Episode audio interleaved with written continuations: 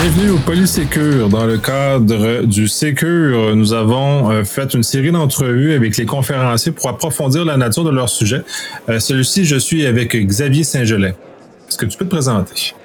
Oui, bonjour. Alors euh, oui, je suis Xavier Saint-Gelais. Je suis conseiller en recherche, développement et analyse prospective à la Commission d'accès à l'information du Québec depuis 2019. Euh, donc, euh, on travaille, euh, on fait de la veille prospective hein, pour voir ce qui s'en vient. Je travaille dans les recherches pour les avis aux parlementaires, notamment, et je suis aussi impliqué dans la promotion. Très intéressant. Est-ce que tu peux nous parler un peu, un bref résumé de la conférence que tu as donnée au Sécure? Ben oui, tout à fait. Donc, ça portait sur la biométrie et la protection des renseignements personnels. plus spécifiquement, j'abordais les principes que les organisations, les entreprises privées et les organismes publics doivent respecter là, pour mettre en place des systèmes biométriques donc, euh, il, y a, des lois qui, encadrent spécifiquement les renseignements biométriques, puisque ce sont des renseignements sensibles hein, qui concernent l'identité des gens, qui sont intimes euh, qui sont très identificatoires. Euh, donc, j'ai présenté une démarche en fait pour mettre en place des systèmes qui se servent de la biométrie dans le respect de la loi. Donc, je vais parler de la planification du projet. Hein, c'est une étape très importante de regarder la législation, d'évaluer la nécessité. Ensuite, j'ai parlé de la déclaration de, de, la banque de caractéristiques et de mesures biométriques. C'est le nom qu'on donne à ce qui, ce qui sous-tend les systèmes biométriques. Donc, cette déclaration-là doit être faite à la commission. J'ai présenté un peu le processus euh, qui est euh, méconnu.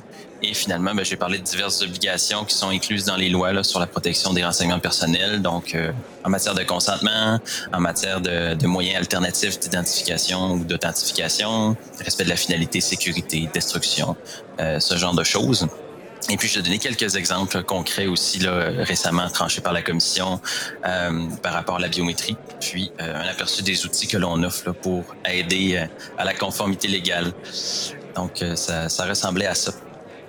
Très intéressant. Mais commençons. Qu'est-ce qu'un renseignement biométrique pour qu'on ait une définition commune et qu'on parle tous de la même chose et justement s'assurer que ce soit bien compris? Oui, ben en fait, la biométrie, hein, c'est euh, étymologiquement, ça veut dire la mesure du vivant.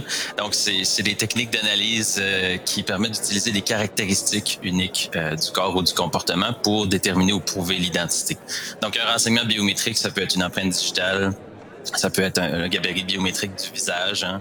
Donc, euh, en termes de reconnaissance faciale, on parle de renseignement biométrique.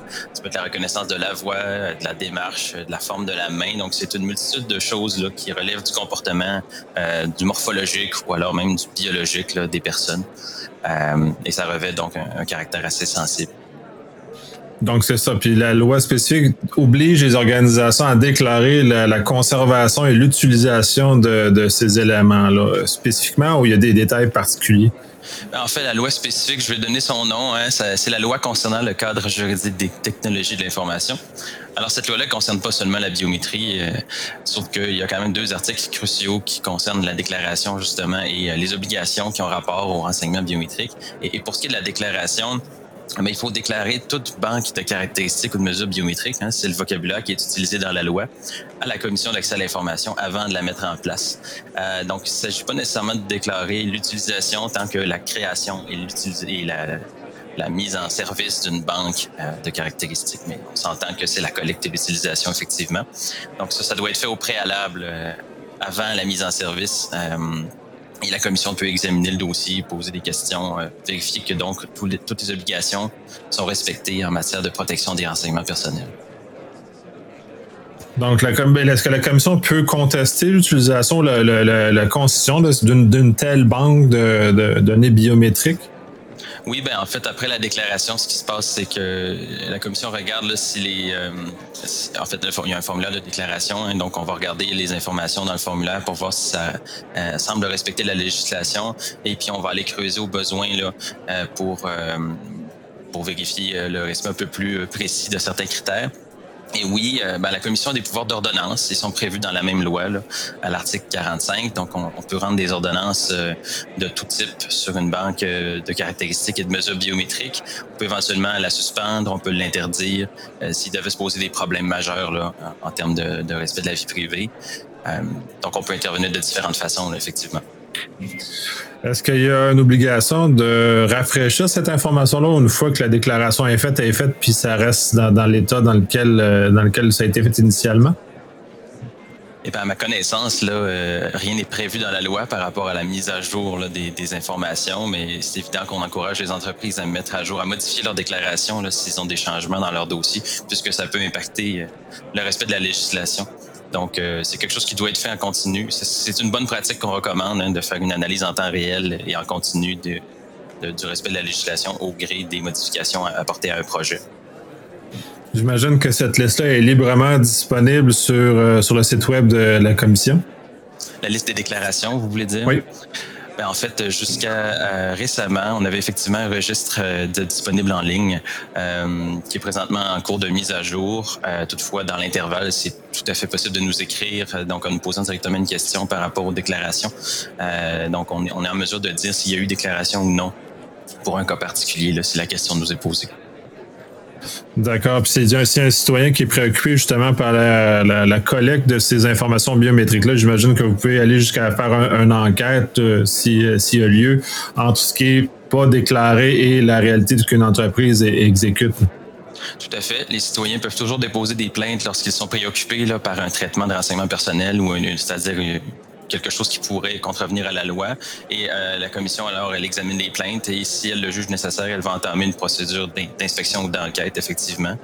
Et euh, c'est déjà arrivé dans des cas euh, récents là, que, que, des entreprises fassent l'objet de plaintes et qu'on se rende compte qu'ils n'avaient pas déclaré leur banque de caractéristiques ou de mesures biométriques.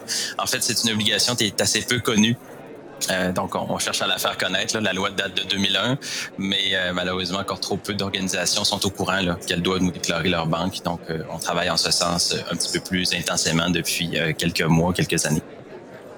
Ouais, ben de toute façon, je pense que tout le monde l'a pas mal vu dans les, dans les médias. Il y a beaucoup de compagnies qui récupèrent des informations de cette nature-là sans, sans savoir ce qu'ils font vraiment, puis des fois un peu dans l'ignorance de la, la, loi.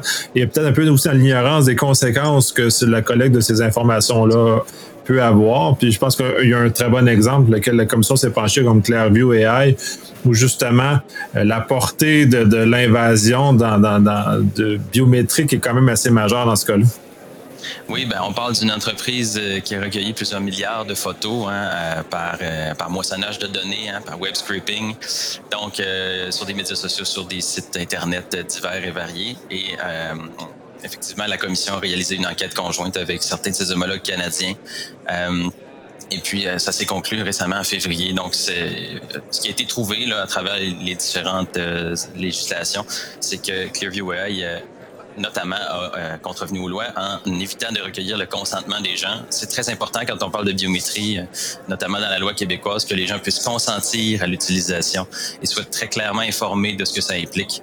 Et donc, dans ce cas-là, comme les images étaient recueillies sur Internet sans que les gens soient informés, ben, ils n'étaient pas en mesure de consentir. Puis par ailleurs, eh bien, évidemment, là, cette banque-là n'a pas été déclarée à la commission, donc ça aussi, c'était euh, en contravention à la loi. Euh, euh, puis ben, ça, ça, permet quand même de, de faire de la reconnaissance euh, faciale. Cet outil-là s'était proposé aux services euh, policiers. Donc, il y a quand même des enjeux un peu plus larges là, euh, en matière de surveillance, des enjeux de ce type-là qu'il faut regarder quand on a des modèles d'affaires comme ça, euh, qui se fondent, au fait, qui, se bâtissent très facilement là, à partir des données disponibles au public. Donc, oui, c'est un cas qui a fait discuter beaucoup et d'ailleurs, il n'est pas conclu. L'entreprise n'a pas énormément collaboré. Euh, en fait, elle n'a, pas vraiment reconnu les conclusions de cette enquête. Elle considérait que la loi, les lois euh, au Canada ne s'appliquaient pas à elle.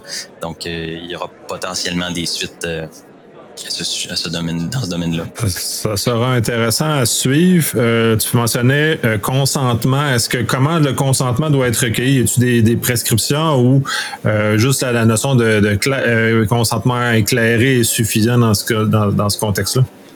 Oui, ben en fait, en matière de, de, de, consentement en général pour les renseignements personnels, il y a déjà des, euh, des, des choses qui sont prévues dans la loi sur le, la protection des renseignements personnels dans le secteur privé. Donc, il y a différentes dimensions. Vous en avez nommé. Donc, le consentement doit être libre, il doit être éclairé. Donc, les gens doivent bien comprendre la portée de leur consentement. Il doit aussi être spécifique donc concerner vraiment une finalité euh, précise et puis doit être limité dans le temps, donc servir seulement à une, pour une durée précise. Et en matière de biométrie plus particulièrement, ce qui est prévu dans la euh, loi concernant le cadre juridique des technologies de l'information, c'est que le consentement doit être exprès. Donc, euh, ça veut dire qu'il doit être donné de façon manifeste et sans équivoque Et donc, c'est ce qui fait en sorte qu'on on recommande euh, l'utilisation d'un formulaire écrit.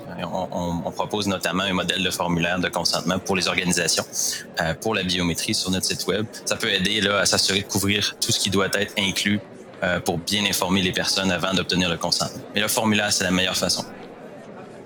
C'est justement plus manifeste en, utilisant un formulaire qu'un simple case à cocher sur une page web.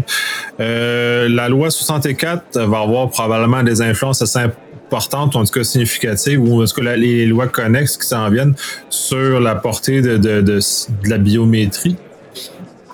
Oui, ben en fait, le projet de loi 64, euh, tel qu'on l'a, qu'on a pu en prendre connaissance, hein, parce qu'il est actuellement en train d'être euh, amendé par les députés en études détaillées, mais il prévoyait notamment euh, une obligation temporelle pour la déclaration. En ce moment, c'est mentionné dans la loi qu'on doit déclarer là, une banque biométrique à la commission au préalable. Mais maintenant, c'est prévu là, que ce soit précisé pour être 60 jours avant. Euh, il y a également d'autres dispositions un peu plus générales qui ont des impacts là, sur euh, les, les, projets de biométrie et l'utilisation des renseignements biométriques. Donc, on devra notamment réaliser ce qu'on appelle des évaluations des facteurs relatifs à la vie privée dans beaucoup de situations. Donc, pour bien pondérer le respect de la législation et euh, le respect de la vie privée des gens en amont, avant de commencer un projet. Il euh, faudra aussi mieux protéger les renseignements sensibles et d'ailleurs les renseignements biométriques devraient être spécifiquement là, mentionnés comme sensibles dans la loi. Et il y aura aussi, bien sûr, on en a beaucoup parlé, là, des, des, des pénalités plus fortes et des sanctions administratives pécuniaires. Enfin, c'est ce qui est prévu jusqu'à maintenant. Donc, euh, à ce moment-là, il y aura un peu plus de, de mordant là, dans, dans, cette loi-là et euh, les, les, entreprises pourront être sujettes à des sanctions un peu plus euh, importantes que c'est le cas actuellement. Ben, ça nous rapproche un peu plus de ce qu'on constate en Europe avec le RGPD où justement y a une capacité d'action et de sanction qui est euh, apparente et peut être utilisée au, au besoin pour les, euh, les compagnies non, euh, non coopératives. Euh, moi, ça fait le tour de mes questions. Est-ce que tu as d'autres choses que tu aimerais aborder que j'ai oublié de, de Peut-être juste en terminant, euh, comme je le disais dans ma présentation, on a quand même beaucoup d'outils pour aider les entreprises, les entreprises et les organismes publics là, à s'y retrouver en matière de biométrie.